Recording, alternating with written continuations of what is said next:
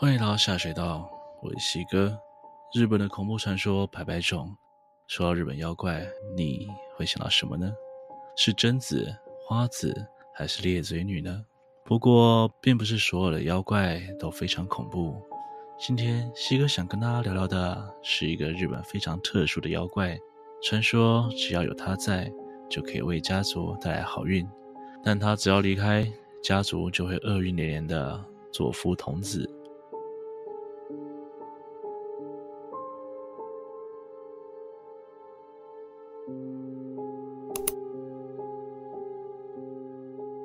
佐夫童子是日本传说中的妖怪之一。关于佐夫童子的传说，其实有很多不同的版本。光是他的外貌就有非常不一样的说法。一般说法是个红脸垂发的五六岁小孩，男生会穿着条纹黑色和服，女生则穿着红色的小袖和服。因为是小孩子，所以特别喜欢恶作剧，例如在走廊上留下白粉的脚印，有人独处的时候发出奇怪声音，虽然会吓一跳，但都不会受到伤害，而且佐夫童子很喜欢跟小孩一起玩，所以家里的小孩可以看得见他，但大人不行，所以经常能看到小孩对着空气说话的画面。青森县也有传说，只要在床底下放一颗金球，就可以招来佐夫童子。而有时候一个家里也不一定只住着一个佐夫童子，传说中有出现过三四个小男孩、小女孩的，有人说他们会以动物或者武士的模样出现。看到这里，是不是觉得佐夫童子其实蛮可爱的？不过，佐夫童子背后其实有悲伤的起源。虽然有人认为佐夫童子其实就是河童，但有人认为这跟日本特殊风俗有关。因为在东北地区的贫困农家，为了减轻家中的粮食负担，有时候会想尽各种方法减少家中人口，施救就成了最方便的工具。这种时候，年纪最小的孩子，无可避免地成为了最先牺牲的对象，而遗体通常会被藏在家里的地板下或者厨房里，这就是所谓救杀的习俗。而每到下雨天，他们的亡灵就会出现在屋子里，人们就称这些亡灵为作父童子。或许是因为仍然觉得自己是家中的一份子，又或者能体谅家人的苦楚，这些小小的亡灵就成为了家庭守护神。不过，要是佐夫童子离开了，家族就会厄运连连。在日本岩手县，就曾有户人家因为佐夫童子离去，发生食物中毒惨案。所以，为了留下佐夫童子，也是有些诡异的传说。曾有日本的网友分享过一个跟佐夫童子有关的故事。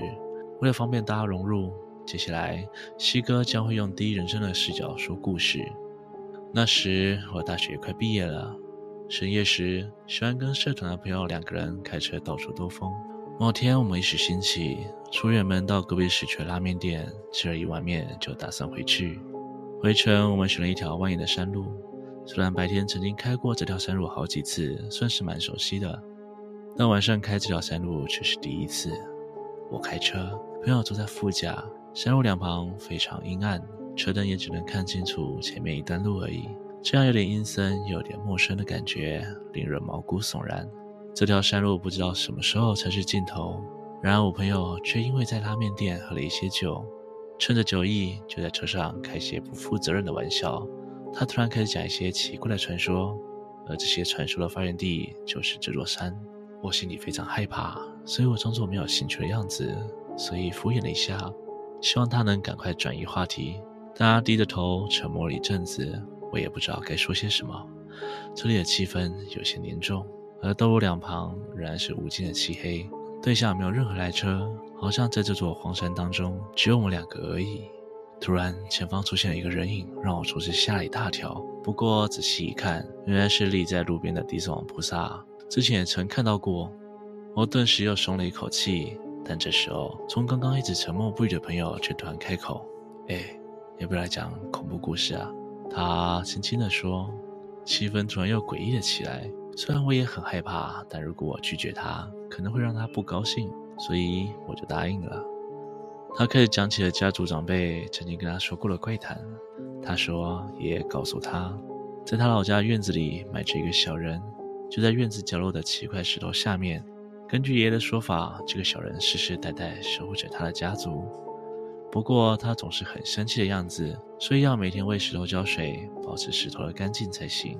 他的爷爷奶奶也每天都确实祭拜那块石头，无论晴天雨天都没有休息。虽然朋友心里非常怀疑，小时候去医院探望临终的曾祖父时，也曾经问了他这回事。曾祖父说，石头下确实埋着一个小人，从他爷爷那里听来的。曾祖父的爷爷说，这是一个类似座敷童子之类的家庭守护神。不过朋友那个时候对这个回答不是很满意，他又问了曾祖父，如果是座敷童子的话，一般不会埋起来，为什么老家的要埋起来呢？朋友的家族怪谈说到这里。毛边突然出现一个人影，我下意识地转动方向盘想避开。那大灯虽然只有照一瞬间，不过还是看得很清楚，那并不是一个人，而是一尊地藏王菩萨。但我在下个瞬间才意识到，这是刚刚经过那尊地藏王菩萨。照理来说，不可能回到刚刚的路上，因为这条路上并没有任何岔路。我真的很想打断朋友的故事，但他仍然低着头，继续说着故事。他说，很久以前，他们家族的护长迎来了会带来福气的童子，因此家族变得兴旺。但是，一段时间之后，这个童子表示想离开了。护长想尽办法想把童子留住，不过，不管是给酒、给玩具、给女人，这位童子都坚持要离开。于是，虎长便用刀把童子的四肢切了下来，并各自埋在家里的某处，用石头枕在上面。故事说到这里，朋友停了下来。眼前的山路好像越来越陌生，而且刚刚碰到两尊地藏菩萨，这件事也让我非常担心。我本来想开启一些轻松的话题，但这时候朋友却又开口了。朋友说，从那之后，家族的运势就一直很好，不过然有一些亲人早逝或是感染流行病。这个童子虽然带来福气，但也同时带来了灾祸，所以为了安抚他的怒气，必须要好好善待那块石头。我直接叫他闭嘴。我觉得他再这么阴阳怪气的说下去，我们绝对没有办法平安到家。因为我已经察觉到我们似乎一直在同样的路上乱绕。他的朋友又继续说，这是他们家的秘密，一般是不会对外公开的。我忍不住吼了他，但他没有抬头看我，反而好像终于整到我一样，肩膀微微的震动，偷偷的笑。不过他还是没有停止这个故事。他说那时候他一直去问曾祖父关于小童的秘密。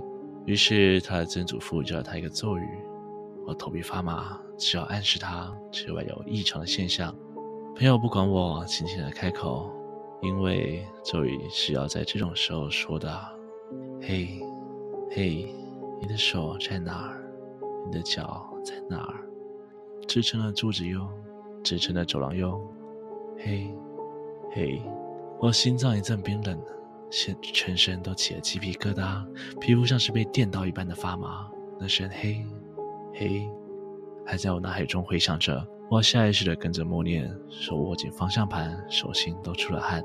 不过那股看不见的雾霾仿佛从头上消散而去。朋友突然双手合十，说了一句“拜托了”，之后就沉默了下来。我有点恍神，不过等我回神之后，眼前开始出现熟悉的宽广道路。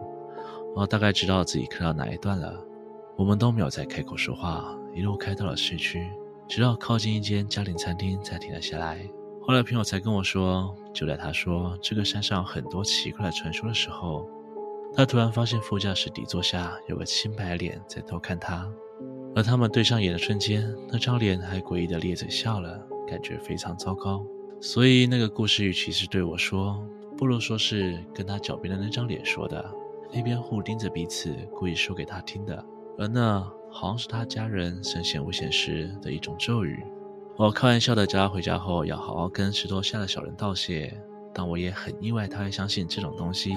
此时，他用一种很奇妙的表情对我说：“我挖过了。”而在节目的最后，西哥我想聊聊我拿到 Catch Play 的电影票喽！二零二二最新吓破胆神作《凝视》。再创泰式惊悚高峰。电影《凝视》描述小茹在艺术家父亲过世后，继承了两幅损毁的女子画像。她找来艺术品修复师提姆修复这两幅作品，以便转售赚取医治女儿眼疾的费用。修复过程中，陆续发生一桩桩无法解释的恐惧事件，宛如解开了封印在画作中的骇人秘密。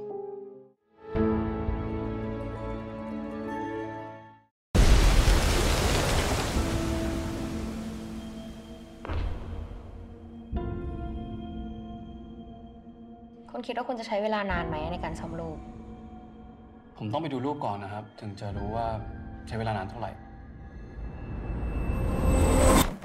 คุณรู้จักภาพโมนาลิซาไหม เขาว่ากันว่านะ เวลาที่เราจ้องตากับโมนาลิซาแล้วเนี่ย เราจะรู้สึกเหมือนกับว่ามันมองตามเราอยู่ตลอดเวลา คุณพูดอะไรของคุณ มองไปที่ตาของภาพตลอดเลยนะ ถ้าเราทำเป็นมองไม่เห็น มันจะทำอะไรเราไม่ได้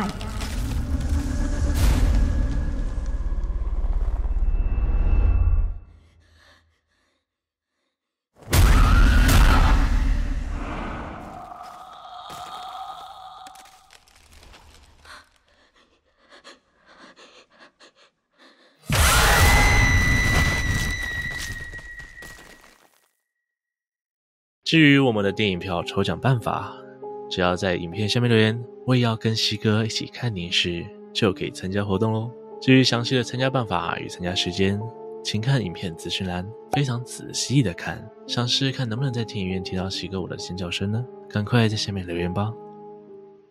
今天的故事就到这边，有想和我分享的都可以在底下留言。如果喜欢今天的影片，请订阅、按赞、分享，并且开启小铃铛，才会错过最新上片的通知哦。我是西哥，我们下次见。